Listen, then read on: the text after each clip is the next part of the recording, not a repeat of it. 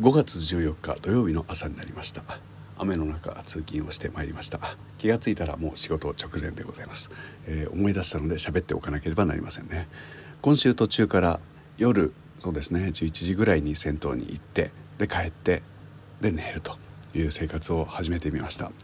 で朝毎朝走って汗をいっぱいかいて、えー、なんか体操をしたり喋ったりとかやってきたんですけど、えー、その辺のものをこう一切合切やめてということになったんですけれども、えー、不安なのはやっぱり運動不足にならないかということと、